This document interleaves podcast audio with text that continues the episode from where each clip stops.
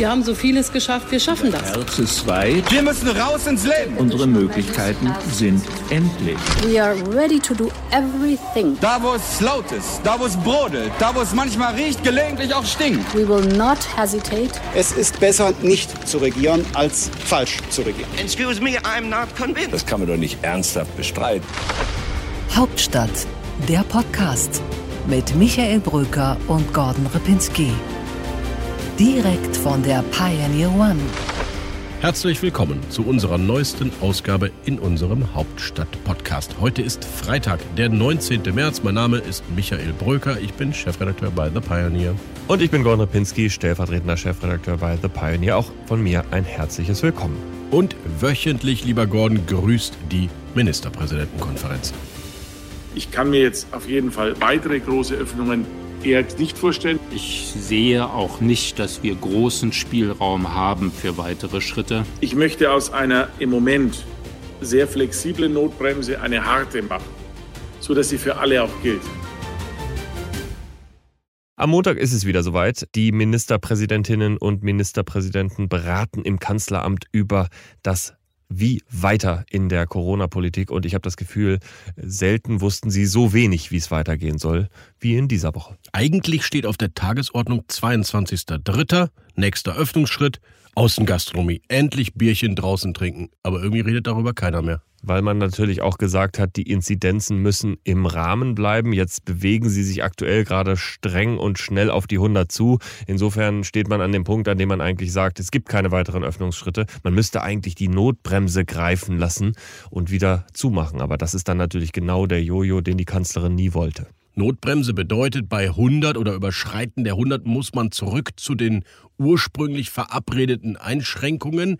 Da hat aber Armin Laschet jetzt zum Beispiel schon gesagt, wir machen das nicht mehr, dass wir die Kitas und Schulen wieder zumachen. Auch bei einer 112er, 117er Inzidenz müssen erst alle Konzepte ausprobiert worden sein, bevor man wieder zuschließt. Also irgendwie ist die Inzidenz auch kein Maßstab mehr. Nein, wobei ich glaube, dass das die ganze Sache dann auch nur noch um eine Woche vielleicht nach hinten verschiebt. Ich kann ja so einen wie Armin Laschet auch verstehen, wenn er so argumentiert. Der will jetzt die Schule nicht sofort wieder zumachen, nachdem er sie gerade erst wieder aufgemacht hat. Auf der anderen Seite, äh, dann hätte man eben diese Öffnungsschritte beim letzten Mal auch nicht beschließen sollen. Dann hätte man die politische Kraft haben müssen, gegen die Mehrheitsmeinung sagen zu müssen, wenn wir jetzt aufmachen, machen wir in zwei Wochen wieder zu. Ich glaube, das Wissen war da. Ja, aber Gordon, vielleicht muss man endlich wirklich weg von diesen Inzidenzen. Wir haben natürlich mehr Infektionen, weil wir mehr testen, aber natürlich auch durch die Mutante und die Ansteckungsgefahr, die höhere. Aber wir haben auch deutlich weniger Todesfälle. Anfang Januar waren es noch 833 Todesfälle im 7-Tage-Durchschnitt. Jetzt sind es nur noch 196. Die Alten werden zusehends geschützt. Es gibt weniger schwere Fälle. Vielleicht muss man mit einer Grundinzidenz leben, damit das Leben wieder beginnen kann. Ich würde dir gar nicht grundsätzlich widersprechen. Allerdings muss man eins sagen. Die Todeszahlen gehen natürlich im Moment runter. In dem Moment, in dem jetzt die Infektionszahlen wieder hochgehen, werden wir wahrscheinlich in zwei, drei Wochen auch einen großen Anstieg an Todeszahlen wieder haben. Bei den Intensivbetten merken wir das ja schon. Also als alleiniges Argument reicht mir das nicht aus. Wir kommen immer wieder an den Punkt, an dem man sagt, wenn wir schon besser geimpft hätten, dann könnten wir uns diese Strategie erlauben, so wie du sie jetzt gesagt hast. Aber im Moment sind gerade die 70-Jährigen zum Beispiel, die fast 80-Jährigen noch nicht geimpft. Das ist das Problem, unter dem die ganze Situation, das ganze Land jetzt leidet. Für die Zuhörer, 8% der Deutschen sind geimpft. Das ist immer noch europaweit leider eben nicht Spitzenklasse. Und wir haben etwa 11% aller Intensivbetten belegt mit Corona-Patienten. Aus meiner Sicht gibt es diese Überlastung des Gesundheitssystems also wirklich nicht.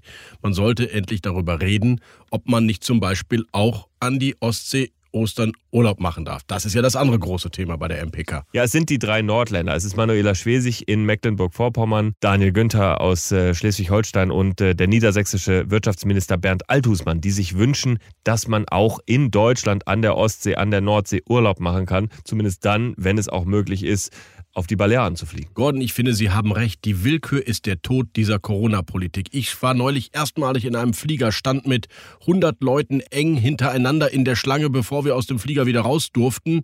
Mit Maske zwar auf, aber sehr, sehr eng. Aber ich darf nicht alleine mit meiner Familie in eine Ferienwohnung an die Ostsee fahren? Das ist doch verrückt. Tja, die Argumentation ist natürlich, dass man sagt, überall, wo ich Leute zu einer Aktivität bewege, auf die Straße bringe, die irgendwo hinfahren, dann machen sie auch was, dann gehen sie raus, dann gibt es vielleicht wieder Menschenmengen, aber im Grunde genommen, ich verstehe es auch nicht ganz.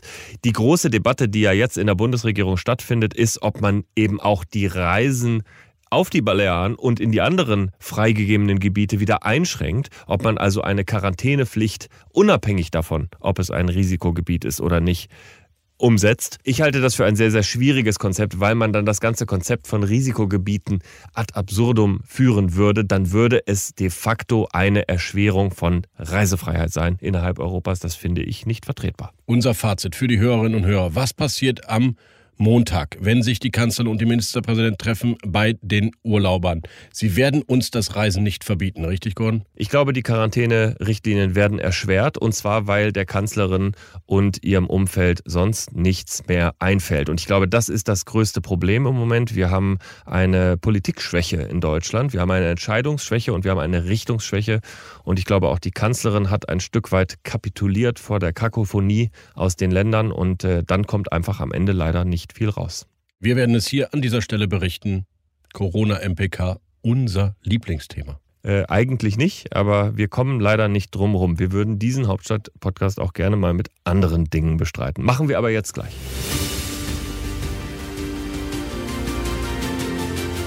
Im Deep Dive reden wir über das Thema nach den Landtagswahlen. Die Ampelkoalitionen in den Ländern und eine Ampelkoalition vielleicht auch im Bund? Großes Fragezeichen. Rot, Gelb und Grün am Kabinettstisch in Berlin. Also zum Beispiel Kevin Kühnert und Christian Lindner. Das kann man sich nur schwer vorstellen. Ich bin sehr gespannt auf dein Interview gleich mit dem SPD-Vizechef Kevin Kühnert. Der ja tatsächlich eine Schlüsselfigur ist in einer solchen möglichen Koalition, weil er eben den Flügel der SPD vertritt, die damit Probleme hätten die Positionen äh, zwischen SPD und FDP, und dafür muss man nicht demokratischer Sozialist oder Hardcore-Kapitalist sein, liegen schon in einigen Punkten doch sehr deutlich auseinander. Dann schauen wir im kürzesten Interview der Berliner Republik mit Hajo Schumacher auf die Themen des Tages. Genau, und in unseren Lieblingsrubriken, nämlich What's Left und What's Right, schaut Gordon auf die ewige Drohnendebatte der SPD und ich gucke mal ausnahmsweise wohin, auf die Gordon? ewige Märzdebatte in der CDU, oder? Im Wirtschaftsrat ist was passiert. Es war die Mittelstandsunion, aber es ging auch um Friedrich Merz, du hast recht. Deep Dive. Man hat das Gefühl, das ist so ein Survival-Unternehmen äh, für die dahinsiechende FDP. Es ist ein Versuch, die Leute wirklich für blöd zu verkaufen. Insbesondere die Grünen haben eine, eine regelrechte Kampagne gegen die FDP auf den Weg gebracht. Wenn man den Klimawandel leugnet, wenn man mehr Klimawandel haben will, dann wählt man FDP. Ja, das waren Stimmen von der ehemaligen Grünen-Vorsitzenden Claudia Roth, der Grünen-Fraktionschefin Katrin Göring-Eckardt und dem FDP-Fraktions- und Parteichef Christian Lindner. Und man ahnt bereits, dass diese beiden Parteien eigentlich nicht so gerne miteinander reden oder koalieren wollen. Wobei man ja auch sagen muss, die Zeiten ändern sich. Ich glaube, die Schwierigkeit bei einer Ampelkoalition wäre gar nicht mehr unbedingt das Verhältnis Grün und Gelb. Jetzt ist es eher zwischen der SPD und der FDP, wo die kulturellen Unterschiede sind. Da ist die Umverteilerpartei SPD auf der einen Seite gegen die ich sage jetzt mal Kapitalismuspartei FDP auf der anderen Seite. Beide sind noch weiter in diese Richtung gegangen. Also für mich, es bleibt unrealistisch. Interessante These, Gordon, aber ich glaube, gerade die SPD, da gibt es doch führende Köpfe, die im Herzen sozialliberal unbedingt mal ausprobieren wollen. Hubertus Heil hat das mal gesagt, Olaf Scholz hat das mal gesagt, Frank-Walter Steinmeier hat das mal gesagt. Die Seeheimer, die sind doch sowas wie der Nukleus von sozialliberal. Ja, das stimmt alles und die würden das alle auch machen, aber der Funktionärskörper der Partei, der treibt diese Politiker ja Jahr für Jahr bei den Bundesparteitagen dazu, andere Dinge wieder ins Programm zu schreiben. Deswegen hat sich der Zeitgeist der SPD aus meiner Sicht sehr weit in eine andere Richtung entwickelt. Es ist nicht unmöglich, aber in den letzten Jahren ging es eben ein bisschen weg davon. Gordon, es gäbe aus meiner Sicht ein gemeinsames Narrativ für diese Parteien, nämlich Aufstieg. Wenn die SPD endlich mal sich wieder an ihren Kern, das Aufstiegsversprechen, gewöhnen würde, dann könnte sie mit der FDP vieles gemein machen, die das ja auch in ihrem Programm an vielen Stellen leben wollen. Man muss es schaffen können, von ganz unten nach ganz oben zu kommen. Eine sozialdemokratisch-liberale Grundidee. Genau, das könnte die Überschrift sein. Aufstieg. Andererseits muss man sagen, die Liberalen haben natürlich das Gefühl für das von unten kommen ein Stück weit verloren und das gehört eben auch zum Wort Aufstieg dazu. Und auf der Seite der SPD wiederum fehlt die Anerkennung für Ergebnisse von Leistung, die dann vielleicht auch zu Wohlstand führen. Das wirkt in der SPD immer noch eigenartig. Und diese beiden Dinge müssten zusammenkommen, da müssten sich beide Parteien enorm bewegen. Ja, Gordon, warum hat die SPD eigentlich so ein Problem mit dem Satz, Leistung muss sich lohnen? Äh, damit hat die SPD überhaupt kein Problem. Die würde das nur anders definieren. Die SPD würde Leistung eher, sage ich mal, für eine Pflegekraft definieren und äh, den Satz Leistung muss sich für eine Pflegekraft oder für einen Arbeiter wieder lohnen, unterschreibt dir jeder bei der SPD. Aber sie kommen doch nicht wirklich zusammen. Wenn ich mir die Programme anschaue, setzen sie die Punkte des Leistungsbegriffs oder des Aufstiegsversprechens doch an unterschiedlichen Stellen. Und das ist eigentlich schade. Und das ist aus meiner Sicht die Schuld einer neuen, linksgerichteten SPD-Führung. Schade, weil die verhindern am Ende sozialliberal. Ich kann mir nicht vorstellen, wie die bei Steuer-, Wirtschafts- und Sozialpolitik jemals zu einem gemeinsamen Koalitionsprogramm kommen könnten. Das ist alles schön und theoretisch, aber lass uns mal in die Praxis schauen, denn da ist gerade das erste Mal etwas passiert, was wir in der Geschichte der Bundesrepublik noch nicht erlebt haben. Zum ersten Mal in äh, der Geschichte der FDP ist damit eine Ampelkoalition bestätigt worden. Bei allen historischen Ampelkonstellationen hat die FDP danach verloren und den Landtag verlassen. Wir freuen uns also über. Das war Christian Lindner, der FDP-Chef, nach dem Wahlergebnis in Rheinland-Pfalz. Und das ist tatsächlich ein Unikum, denn davor begann es mit den Ampelkoalitionen in der Geschichte der Bundesrepublik nicht so einfach. 1991 gab es den ersten Versuch, eine Ampelkoalition in Bremen und sie hielt bis in das Jahr 1995. Wir hören uns mal Ralf Füchs an. Er war auf der Seite der Grünen, einer der Vordenker der Ampelkoalition in Bremen. Das hat er damals gesagt, 1991. Es ist die innovativste Regierungskombination gegenwärtig, der Versuch, diese widersprüchlichen Interessen miteinander zu kombinieren. Ja, und vier Jahre später war es derselbe Ralf Füchs, der ziemlich frustriert, demotiviert das Scheitern dieser Koalition erklären musste. Für mich ist es persönlich keine Schande, von dieser Mehrheit heute abgewählt worden zu sein. Ja, Gordon, und warum ist es eigentlich damals gescheitert, dieses erste innovative Ampelbündnis? Weil der grüne Umweltsenator die gesamten Bremer Grünflächen als EU-Vogelschutzgebiet ausgewiesen hat und die gelben keinerlei Gewerbegebiete mehr für die Zukunft dieser Stadt ausschreiben durften. Der Grundkonflikt Ökonomie versus Ökologie, das war damals das Problem. Also erstmal waren es natürlich nicht die ganzen Flächen, aber wir müssen auch nicht diesen 30 äh, Jahre alten Konflikt nacherzählen. Was ich glaube ist, wir sind heute in einer anderen Zeit. Damals waren die Grünen eine 10, 12 Jahre alte Partei. Die FDP waren mitten in einer schwarz-gelben Bundesregierung. Also das war kulturell sehr, sehr weit auseinander. Die Grünen waren noch eine echte linke Partei äh, und nicht so urban, modern, auch ähm, wohlstandszugewandt, wie sie heute sind. Also ich glaube, die beiden Parteien sind näher gerückt. Ja, Gordon, das bezweifle ich. Ich fand den Begriff, den muss man, glaube ich, nochmal nennen, damals sehr schön. Das war die Piepmatz-Affäre, hatte ein Taz-Kollege erfunden, sehr kreativ. Und diese Piepmetze, diese Vögel, also, die sind doch stellvertretend für das, was auch heute passieren könnte. Nimm Windkraft, Annalena Baerbock, Fahrrad, Toni Hofreiter. Wie sollen die sich denn mit dem Benzin im Blut Porsche-Fahrer Christian Lindner an einen Tisch setzen und über Straßenbauprojekte, Infrastrukturprojekte oder die Energiewende reden und zu einem Kompromiss kommen. Wie soll das gehen? Ich glaube, all diese Namen, die du da gerade genannt hast, die finden einen Konsens im Tesla. Die setzen sich in ein modernes, schnelles, umweltfreundliches Elektroauto und dann hast du genau das wieder vereint, dieses urbane, zukunftszugewandte. Und ich glaube, deswegen ist es gar nicht so schwierig zwischen FDP und Grünen, jedenfalls wenn man einmal sich Mühe gibt, einen Kompromiss zu finden. Äh, noch einmal, zwischen FDP und SPD finde ich diese Gemeinsamkeit nicht. Also ich glaube, Christian Lindner braucht ein Motorgeräusch, aber das können wir ihn ja mal selber fragen.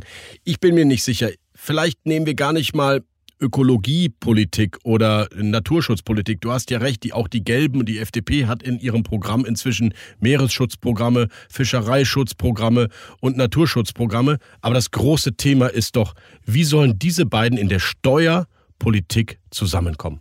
Ich glaube, am Ende werden wir nur ernsthaft über die Ampelkoalition debattieren, wenn die Union noch deutlich tiefer in die Krise rutscht, als sie das jetzt schon ist und dann eine echte Wechselstimmung im Land entsteht. Denn am Ende ist es doch so, für die FDP muss es attraktiver sein, im Verbund mit den Grünen, mit der SPD in eine Koalition zu gehen, als mit der CDU. Und das ist aktuell eher unwahrscheinlich. Ich glaube, die Chancen haben sich erhöht, sie sind aber immer noch niedrig.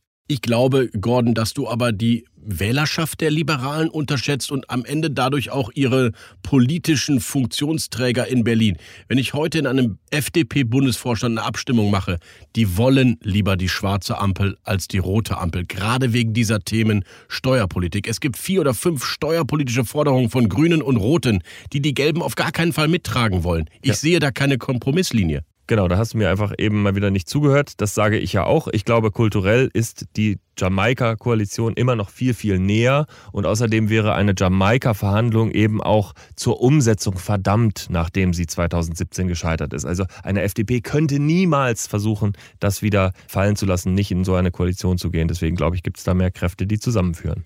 Ich meine ja gar nicht kulturell, Gordon, ich meine inhaltlich. Ich glaube, dass eine Ampel in Rheinland-Pfalz oder in Bremen eben ganz andere Themen, nämlich Landesthemen zu besprechen hat, als eine Ampel in Berlin. Die Ampel in Berlin muss diese starken Fragen wie Steuerpolitik beantworten, die zu einer Massenflucht aus den FDP-Parteibüchern führen wird. Oder umgekehrt bei der SPD. Aber weißt du was? Das Entscheidende ist doch, dass wir jetzt schon seit fünf Minuten über dieses Thema reden und damit ist die SPD auch schon am Ziel. Denn solange wir über eine Ampelkoalition reden, freut sich Olaf Scholz, der Kanzlerkandidat, denn dann wird nicht über R2G, über eine rot-rot-grüne Koalition gesprochen. Das ist nämlich viel unangenehmer für die SPD.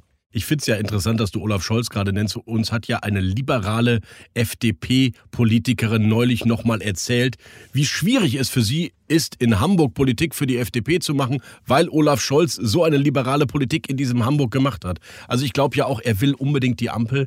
Er will sie auch inhaltlich lieber haben als R2G, darf es aber Saskia Esken nicht sagen. Ich glaube, er wird es ihr sagen und dann wird Saskia Esken sagen, wenn die Mehrheiten so sind, äh, dass man auch über eine rot-rot-grüne Koalition nachdenken könnte, dann verhandeln wir das bitte auch. Aber ganz klar, es gibt in der SPD-Spitze eine große Zuneigung zum Modell Ampel, das eben ein theoretisches ist. Aber schon allein wegen der Auslandseinsätze ist das viel machbarer als eine Koalition mit der Linkspartei. Da bin ich ja sehr gespannt, wie groß diese Zuneigung ist, wenn du mit dem Anführer des demokratischen Sozialismus, dem SPD-Vizechef Kevin Kühnert, jetzt hier in diesem Podcast darüber sprichst, wie gut er eine Ampel findet. Wir sollten jetzt mal reinhören. Interview der Woche. Hallo, Herr Kühnert. Moin, Herr Rupinski. Herr Kühnert, wie gut passt die Idee des demokratischen Sozialismus mit der Kapitalismuslust der FDP zusammen? Ja, relativ wenig äh, natürlich. Jetzt ist es so, dass das Wahlprogramm der SPD allerdings auch nicht darin besteht zu sagen, wir bauen morgen den demokratischen Sozialismus. Das ist ja nun eher eine sehr langfristige Vision. Und man sieht ja durchaus auch in Bundesländern wie jetzt in Rheinland-Pfalz, dass das schon in der Zusammenarbeit passieren kann, wenn beide Seiten Zugeständnisse machen. Ich sage aber auch ganz unumwunden, die Positionen äh, zwischen SPD und FDP, und dafür muss man nicht demokratischer Sozialist oder Hardcore-Kapitalist sein, liegen schon in einigen Punkten doch sehr deutlich auseinander. Die Debatte ist da nach den Landtagswahlen. Jetzt fragen wir uns im Bund trotzdem insgesamt, hat die Ampel auch dort eine Chance? Naja, also erstmal ist es gut zu sehen, dass es Mehrheitsmöglichkeiten ohne CDU und CSU gibt. Das ist für die SPD, das sage ich auch ganz unumwunden, eine wichtige strategische Ausgangslage für die Bundestagswahl. Aber arithmetische Mehrheiten, also Zählmehrheiten alleine sind natürlich noch keine Mehrheiten, die man deswegen automatisch auch realisieren kann und muss. Die FDP hat ja auch nach der letzten Bundestagswahl sehr deutlich gezeigt, dass sie auch bereit ist, Gelegenheiten liegen zu lassen für eine Regierungsbildung mit eigener Beteiligung. Und deswegen, auch wenn es abgedroschen klingen mag, würde es wie immer sehr darauf ankommen, auf was man sich miteinander verständigen kann. Und da wird jeder seine unverhandelbaren Punkte haben. Dann gehen wir doch mal einmal die Inhalte durch. Zum Beispiel die Finanzpolitik. Sie wollen eine höhere Vermögens- und Erbschaftssteuer, vielleicht auch in der Einkommenssteuer etwas verändern. Die FDP fordert grundsätzlich geringere Abgaben. Wie kann da ein Kompromiss aussehen?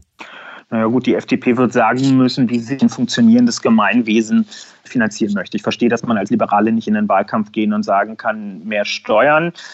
Aber ich sehe jetzt auch keine Vorschläge von deren Seite, wie Staatsausgaben äh, in erheblichem Maße eingeschränkt werden könnten in Zukunft. Und ich habe zum Beispiel eine Vermögensbesteuerung immer als ein sehr liberales Anliegen insoweit verstanden, dass es ja dem Gedanken der Leistungsgerechtigkeit ähm, auch äh, sehr stark entspricht. Also wenn wir über Erbschaftssteuern beispielsweise sprechen. Die Liberalen bekennen sich dazu, sie wollen eine Gesellschaft, in der Leistung was zählt, wo man den Aufstieg machen kann. Ist mir auch alles grundsätzlich sympathisch. Und dann lassen sie aber gleichzeitig zu, dass einige wenige erhebliche Teile des gesellschaftlichen Vermögens unter sich verteilen, einfach nur dadurch, dass man in die richtige Familie reingeboren worden ist. Das finde ich ist nicht logisch gegenüber dem Gesellschaftsbild, was sie zeichnen. Und deswegen glaube ich, dass hier auch ein Ansatzpunkt ist, miteinander ins Gespräch zu kommen, ohne dass von vornherein alles zum Scheitern verurteilt ist. Insgesamt hört es für mich sich kompromisswillig an. Wie kann das sein? Kevin Kühnert, der Vorzeige Parteilinke der SPD, sucht Kompromisslinien mit der FDP. Ja, das ist nicht mein Wunschbündnis, das möchte ich schon ganz deutlich sagen. Ich glaube, dass es auch der Zeit der Krisen, in denen wir uns seit Jahren befinden, angemessen wäre, ein Bündnis links der Mitte ähm, zu suchen, was insbesondere den Vorsorgeaspekt in unserem Zusammenleben in den Mittelpunkt stellt. Das stelle ich mir tatsächlich sehr schwierig mit der FDP vor, aber Demokratie ist halt kein Wünsch dir was. Und ist es so, wir haben bei der letzten Bundestagswahl weder für Rot-Rot-Grün noch für eine Ampel eine Mehrheit gehabt. Und das Ziel der Sozialdemokratie muss sein, dass mindestens mal eine dieser beiden Optionen nach der nächsten Bundestagswahl überhaupt möglich ist, sodass man darüber verhandeln kann. Wenn beides möglich ist, dann kann man auch konkurrierend darüber beraten und dann wird es unterschiedliche Meinungen geben. Aber wenn ich jetzt von vornherein schon alles ausschließe, dann sind die einzigen, die sich ins Fäustchen lachen und wieder sicher in die nächste Regierung segeln, die Konservativen. Und das ist ja unser erklärtes Wahlziel, dass die nicht in die Regierung, sondern beim nächsten Mal in die Opposition segeln. Und insofern ist das einfach eine demokratische Notwendigkeit, grundsätzlich unter Demokraten dort gesprächsbereit zu sein.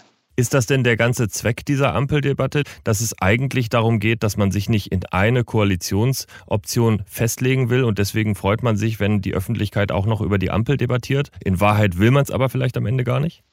Also wir verfolgen keinen Zweck mit der Ampeldiskussion. Wir haben sie ehrlicherweise auch nicht über die beiden Bundesländer, in denen gewählt wurde, hinaus angestoßen, sondern es gibt jetzt ein öffentliches Interesse äh, an dieser Frage. Naja, Herr Kühnert, Sie haben ja selbst mit Johannes Vogel sich öffentlich in einem Interview gezeigt. Und äh, das ist ja ein sozialliberales Symbol. Das ist ja eine Geste, die, die setzen Sie ja bewusst. Ja, aber wir haben auch äh, eben maßgeblich über Unterschiede in diesem Interview äh, gesprochen, genauso wie wir über Gemeinsamkeiten gesprochen haben. Das finde ich jetzt eine relativ normale demokratische Übung. Das würde ich mit Leuten von anderen Parteien äh, auch jederzeit machen. Damit habe ich überhaupt gar kein Problem. Aber natürlich werde ich mich nicht beschweren, dass wir eine öffentliche Diskussion haben, die erstmal eines in den Mittelpunkt stellt, nämlich die Tatsache, dass es Möglichkeiten einer Regierungsbildung ohne Union nach der nächsten Bundestagswahl gibt. Das ist ja ein Gedanke, von dem sich viele in den letzten Jahren schon verabschiedet haben, dass das überhaupt ginge, beziehungsweise dass das Land noch zu retten sei, wenn Angela Merkel und ihre vermeintlich so stabile Partei nicht an der Regierung beteiligt sind. Jetzt merken wir in diesen Tagen, so stabil ist das mit denen nicht. Und die Verführungen der Macht haben vielleicht bei einigen auch einen gewissen Grad an Besoffenheit hinterlassen in den letzten Jahren. Und vielleicht wäre es demokratisch auch geboten, dass dort ein Regierungswechsel stattfindet und dass der ernsthaft ernsthaft zur Diskussion steht und prozentual auch gar nicht mehr so weit entfernt liegt, das ist erstmal was, das kann ich nicht als schlecht bewerten. Herr Kühner, zum Abschluss eine persönliche Frage. Sie sind angetreten, fulminant damals als äh, Juso-Chef, jetzt als stellvertretender Parteivorsitzender, mit einer Ablehnung der Großen Koalition, mit einer großen idealistischen Idee, wie Sozialdemokratie sein sollte. Jetzt äh, begeben Sie sich in das Unterholz der strategischen Debatten und das führt selbst dazu, dass Sie über eine Ampel nachdenken. Fürchten Sie sich manchmal zu sehr ins Establishment reingezogen zu werden? Nö, ehrlich gesagt nicht. Und ich denke jetzt auch überhaupt gar nicht die ganze Zeit über eine Ampel nach, sondern mir werden journalistisch Fragen gestellt und auf die gebe ich Antworten, weil das zu unserer Tätigkeit in der Politik dazugehört. Und als stellvertretender Parteivorsitzender spreche ich nicht nur für mich, sondern habe auch die Aufgabe, die Stimmungslage und die strategischen Erwägungen meiner Partei wiederzugeben. Und deswegen ist auch nicht jede Äußerung immer aus dem tiefsten Inneren des Herzens von Kevin Kühnert getätigt, sondern es widerspiegelt die Debattenlage, wie wir sie in der Sozialdemokratie haben. Und ich habe ja auch in unserem Gespräch jetzt sehr deutlich gemacht, wenn Sie mich persönlich fragen, dann kommt die Ampel nicht auf Platz 1. Aber ich bin eben aus guten Gründen nicht in der Kevin Kühnert Partei, sondern in der SPD. Und deswegen habe ich mich damit auseinandergesetzt durchzusetzen, dass es da bei uns ein buntes Meinungsspektrum gibt mit einer Gemeinsamkeit, nämlich die Union gehört in die Opposition und das ist das Hauptziel, an dem wir gemeinsam arbeiten. Herr Kühnert, ich danke Ihnen ganz herzlich für das Gespräch. Ich danke Ihnen. Das war Kevin Kühnert und wenn ich das mal so sagen darf, ein pragmatischer, konstruktiver Kühnert. Ich habe den alten Juso-Chef da gar nicht mehr wiedererkannt. Aber werden wir sehen, wie es am Ende wirklich nach der Bundestagswahl aussieht. Und Gordon, what's left? An dieser Stelle, wie immer, was ist los auf der linken Seite des Parteienspektrums? Und das kann natürlich nur einer in diesem Podcast beantworten, nämlich Gordon Repinski. Und Gordon, was ist dein Thema heute? Es geht um die Außenpolitik, um die Sicherheitspolitik und um bewaffnete Drohnen. Eines der Lieblingsthemen der Sozialdemokratie. Seit ungefähr zehn Jahren debattieren sie darüber und jetzt gibt es nochmal eine neue Arbeitsgruppe. Am Montag hat der Parteivorstand sie eingesetzt und äh, ziemlich kontrovers entschieden. Es ist schon auch das Lieblingsinstrument der Sozialdemokraten, diese Arbeitsgruppe, ne? Aber da durften auch nicht alle mitmachen, oder? Ja, genau. Es war tatsächlich so, dass äh, zwei ähm, Soldatinnen, Soldaten nicht in die Gruppe reingekommen sind, die mancher da erwartet hätte. Und dann gab es am Ende nochmal eine Debatte, wer es eigentlich untersagt hat. Vielleicht sollten wir das an dieser Stelle einmal aufklären, oder? Ja, aber Gordon, warum kann man eine Arbeitsgruppe für eine ergebnisoffene Debatte machen, wenn bestimmte Ergebnisse gar nicht dabei herumkommen sollen? Na gut, da wird natürlich die Parteispitze jetzt sagen, da ist zum Beispiel eine Siemtje Möller, eine verteidigungspolitische Sprecherin der SPD ist auch mit drin, die eher für die Bewaffnung der Drohnen ist, aber eben manche andere Namen nicht. Anne Bressem, Johannes Alt, das sind zwei Soldaten, die sehr herausstechen in ihrer Befürwortung für Bewaffnung von Drohnen. Beide bewerben sich für die SPD, für den Bundestag in Thüringen und in Mecklenburg-Vorpommern, aber die Parteispitze hat sich gegen die beiden entschieden. Das war tatsächlich kontrovers. Norbert Walter Borjans hat formell diesen Vorgang äh, verantwortet, aber eben auch Saskia Esken war ganz äh, explizit dagegen. Und erfahren wir jetzt noch vor der Bundestagswahl, ob die SPD bewaffnete Drohnen gut findet oder nicht? Nein, das tun wir nicht. Diese Arbeitsgruppe wird ein Ergebnis der Parteispitze vorlegen. Aber das soll weder in den Wahlkampf hineinkommen, noch soll es die nächste Legislaturperiode belasten. Irgendwo so im Niemandsland um den Wahltermin herum wird äh, das Ergebnis dieser Arbeitsgruppe vorgelegt. Und wenn man ganz ehrlich ist, wenn man wirklich eine Debatte will in der Gesellschaft, macht man das natürlich nicht zu so einem Zeitpunkt. Ich würde mal sagen, wenn ich Soldat in der Bundeswehr wäre, wüsste ich gerne, ob eine der beiden angeblichen Volksparteien hinter mir stehen und mich mit bewaffneten Drohnen schützen wollen im Auslandseinsatz oder nicht. Und Michael, what's right? Im konservativen Spektrum der Berliner Republik kennt sich kaum jemand besser aus, würde er selbst jedenfalls sagen, als Michael Bröcker. Und äh, Michael, du sagst uns mal, was heute auf deiner Seite der Politik passiert ist. Ja, es gab ein spannendes Treffen bei der Mittelstandsunion. Das ist ja bekanntlich der Wirtschaftsflügel der CDU und CSU. Und da spielte natürlich wieder mal ein Mann eine Rolle, der eigentlich gar keine mehr spielt. Bernhard Vogel. Der spielt vielleicht noch eine Rolle als Elder Statesman der rheinland-pfälzischen CDU. Nein, ich meine natürlich Friedrich Merz. Der ist nämlich neuerdings Präsidiumsmitglied der Mittelstandsunion und hat zuallererst mal in der Sitzung genau was gemacht? Irgendwen kritisiert? Richtig. Dieses Mal nicht die Kanzlerin, die auch ein bisschen, sondern Armin Laschet. Denn er hat gesagt, Armin Laschet habe mit der Art und Weise, wie er auf die Landtagswahl Niederlagen reagiert habe, eigentlich den Fehler begangen. Nämlich zu wenig Aufbruch, zu wenig nach vorne gerichtet, zu defensiv. Und Friedrich Merz wusste also eigentlich schon mal wieder, was man hätte machen müssen. Jetzt sag mir mal, warum so eine Nachricht nach draußen geht. Das fängt damit an, warum sagt so ein Friedrich Merz so etwas in so einer Sitzung? Sagt er das, weil der einfach impulsiv ist und gegen den Laschet ist? Oder sagt er das, weil er weiß, es wird nach draußen transportiert? Gordon, er sagt es, weil er wirklich davon überzeugt ist. Er glaubt, es dass, ist wirklich so, ne? er glaubt, dass man jetzt den großen inhaltlichen Aufbruch wagen müsste, dass man vor die Presse tritt und ein Zehn-Punkte-Programm für Deutschland präsentiert und es dann alles besser wird und so man vielleicht aus der Defensive herauskommt. Aber für mich ist doch viel entscheidender, dass das keinen mehr so großartig interessiert wie vor einem halben Jahr. Denn nicht nur die Mittelstandsunion, dessen Vorsitzender Carsten Linnemann ist, sondern sogar der Wirtschaftsrat der CDU, wie wir diese Woche erfahren haben, stehen inzwischen wie eine Bank hinter Carsten Linnemann und nicht mehr hinter Friedrich Merz. Tja, hättest du doch den Präsidiumssitz angenommen, Friedrich Merz, wenn du mitreden willst. Das wird eine Muppet-artige Rolle, die er einnehmen wird im nächsten Bundestag. Weiß ich, was bei dieser Show nicht stimmt. Was? Es ist das Theater. Was soll daran nicht stimmen? Man sitzt mit dem Gesicht zur Bühne. What's next?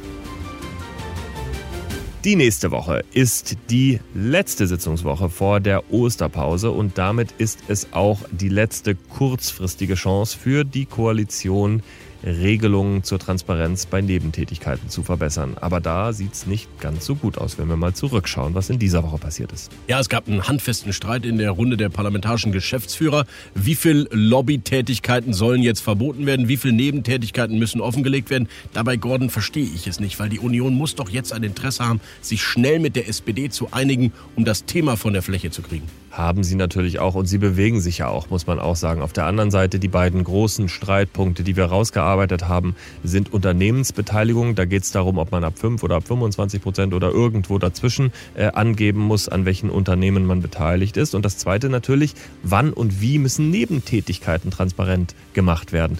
Die SPD will, dass jeder Euro, jeder Cent transparent angegeben werden muss. Die äh, Union will das eben erst ab 100.000 Euro. Und die Union hat ihr eigenes kleines Spezialthema gefunden. Sie will, dass die SPD ihre eigene Medienbeteiligung, nämlich die DDVG, die an vielen Regionalzeitungshäusern beteiligt ist, auch eliminieren muss, wenn Unternehmensbeteiligungen insgesamt den Parteien nicht mehr erlaubt sind. Ja, für mich wirkt es wie ein echtes Scharmützel in der großen Koalition. Zwei Partner, die sich da den äh, stinkenden Fisch gegenseitig zuwerfen, weil sie wollen, dass der andere irgendwie etwas Unangenehmes entscheiden muss. Ja, trotzdem, es wird eine Lösung geben. Ich glaube, beide haben am Ende ein Interesse daran, weil im Wahlkampf darüber zu reden, wer hat welche Nebentätigkeiten und wer verdient neben dem Mandat noch so viel, daran kann keiner eigentlich ein Interesse haben. Also ich glaube, wir erleben da nächste Woche was. Hier werden wir sicherlich auch über die Ergebnisse beraten. Und ich glaube, das wird die Kultur verändern, denn die Krise ist so groß und der Wahlkampf ist so nah, das ist ein echtes Momentum für Transparenz bei den Nebengeschäften. Etwas, das die Union nie wollte. Ich glaube, das sollten wir hier auch nochmal festhalten. Einsatz zu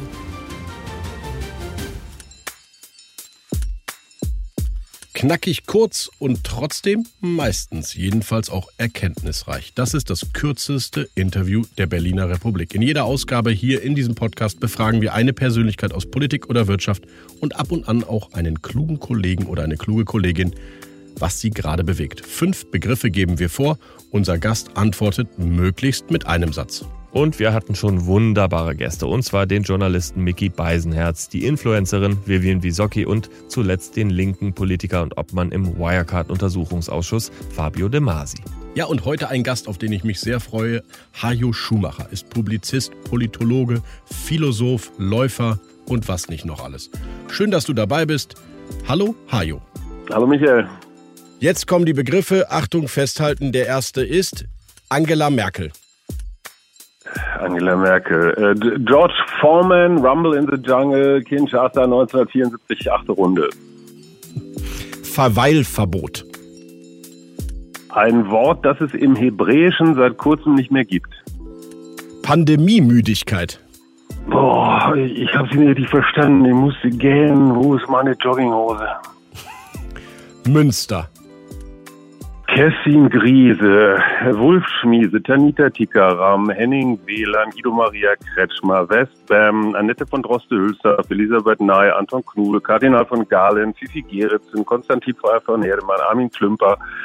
Das könnte ich jetzt noch eine ganze Weile so weitermachen. Svenja Flasspöhler, Felicitas von Lobenberg, äh, das ist alles Münster. Heinrich Brüning, Irmgard Schwetzer, und wir beide übrigens. Ja, das haben wir natürlich bescheidenermaßen. Ganz bescheiden. Felix Lobrecht hatten wir den schon, ja. So, jetzt haben wir sie. Identität. Identität. Ich glaube, das ist ein Spezialthema für Gesine Schwan und Wolfgang Thierse. Darüber sollte er sich nochmal intensiv mit Kevin Kühnert und Saskia Esken unterhalten. Scham. Scham? Entschuldigung, ich bin Journalist. Wie heißt das Wort?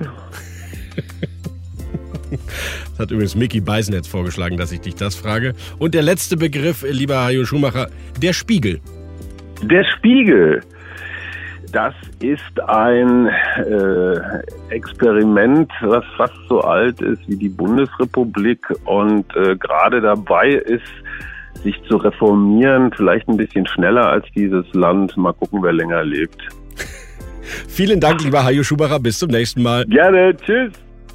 Das war die aktuelle Folge in Ihrem Lieblingspodcast. Wir freuen uns über Anregungen, über Ideen, über Hinweise, Kritik, etwas Gutes, etwas Schlechtes, was auch immer Sie uns mitteilen wollen, schreiben Sie uns. Hauptstadt-das-briefing at mediapioneer.com. Das ist unsere Adresse. Und ich freue mich, lieber Gordon, wenn du nächste Woche wieder mit mir hier über die aktuellen politischen Themen berätst. Ich bin Michael Bröker. Auf Wiederhören. Und ich bin Gordon Repinski und äh, ja, auch ich freue mich mit dir hier zu sitzen, Michael. Es ist immer wieder schön. Bis bald. Hauptstadt, der Podcast. Direkt von der Pioneer One.